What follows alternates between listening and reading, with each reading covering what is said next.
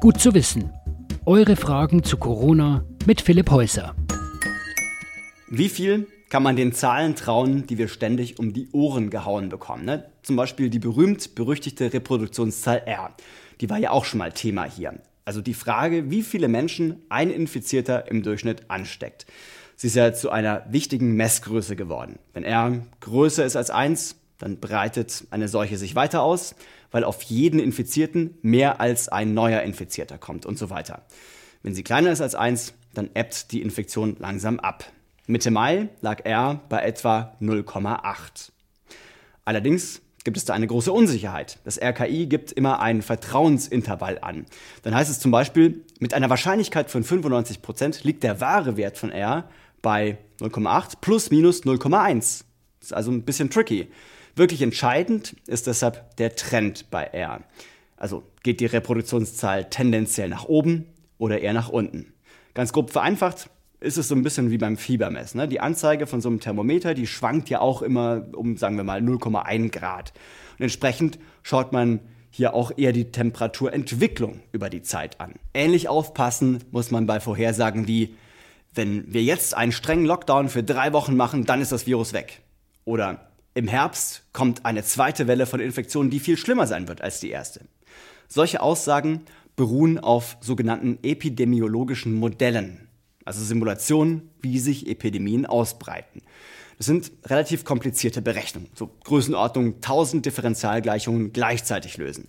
Ähnlich wie bei Wetter- oder Klimamodellen, die berechnen, ob übermorgen die Sonne scheint oder ob es in 50 Jahren in Deutschland mehr regnet. Solche Modelle haben mindestens zwei Schwachstellen. Erstens ist die Realität meistens zu kompliziert, um sie eins zu eins in eine Formel zu gießen. Ein Modell ist also immer automatisch eine Vereinfachung. Und die Ergebnisse sind eben nicht hundertprozentig zuverlässig. Und zweitens brauchen alle Modelle Daten. Um die Zukunft vorherzusagen, muss man wissen, wie die Gegenwart ist und die Vergangenheit war. Für das Wetter und Klima gibt es hier unendlich viele Daten, also schier unendlich viele Daten. Die Temperatur wird rund um den Globus ständig gemessen, Satelliten registrieren die Feuchtigkeit und so weiter. Aber bei Covid-19 ist die Datenlage noch ziemlich dünn. Man weiß ja zum Beispiel gar nicht, wie viele Menschen sich tatsächlich schon infiziert haben. Und bei der Ausbreitung spielen viele Parameter eine Rolle, also Größen, die in den Gleichungen stecken und von denen die Lösungen dann abhängen. Da sind auch gerne mal Exponentialfunktionen mit involviert. Ne? Deshalb ist es eine richtige Kunst, die Modelle so zu bauen, dass kleinste Änderungen in diesen Eingabedaten, in den Parametern nicht zu riesigen Schwankungen in den Ergebnissen führen. Solche Parameter sind bei Covid-19 zum Beispiel Umweltfaktoren. Ne? Die haben einen Einfluss darauf, wie gut das Virus in der Umgebung überlebt. Die Temperatur zum Beispiel oder die Luftfeuchtigkeit. Wie genau diese beiden Größen aber auf das Virus wirken, das wird noch untersucht aber man kann verschiedene Szenarien modellieren. Dann kommt es darauf an, ob die Erreger durch direkten Körperkontakt wie Händeschütteln übertragen werden oder durch die Luft, weil Menschen miteinander sprechen.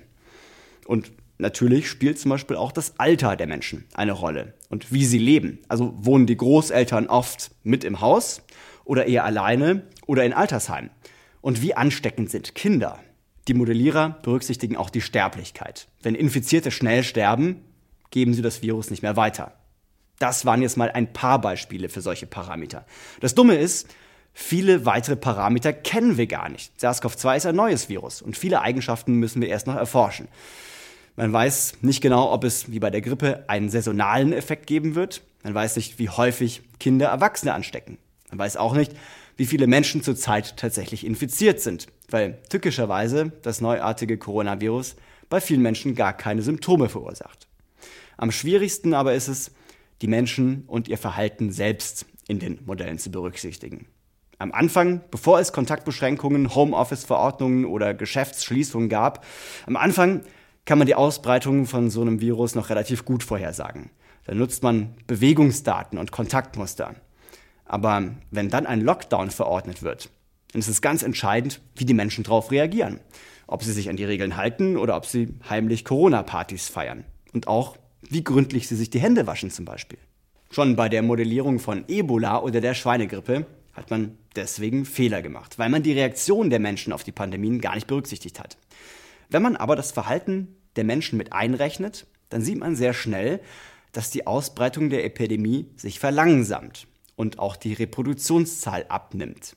Das Team des Berliner Physikers und Komplexitätsforschers Dirk Brockmann hat das anhand von Daten aus China gezeigt. Am Anfang ist die Zahl der positiv Getesteten exponentiell gestiegen, aber dann ist die Kurve auch wieder schnell abgeflacht.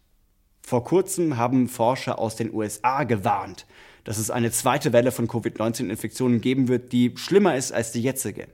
Es ist sogar die Rede von einer richtigen Monsterwelle, also ganz schnell viele hunderttausend Infizierte.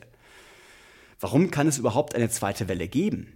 Ein Grund könnte sein, dass das Virus eben noch da ist. Und zwar nicht mehr nur geografisch an einem einzigen Ort, wie am Anfang in China, sondern es gibt rund um den Globus Brandherde, von denen eine neue Welle losgehen könnte.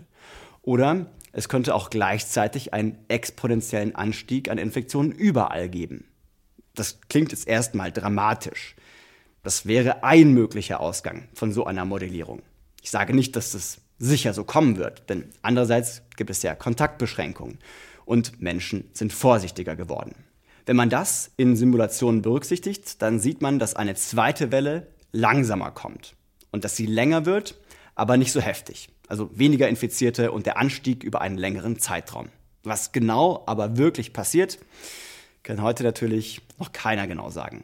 Die wichtigste Erkenntnis meiner Meinung nach ist, dass wir mit dieser Unsicherheit irgendwie leben müssen und die verschiedenen Szenarien auf dem Schirm haben müssen, sodass wir alle uns darauf einstellen können und uns nicht aus purer Überzeugung auf genau ein Szenario festlegen und dann völlig aus der Bahn geworfen sind, wenn es doch anders kommt.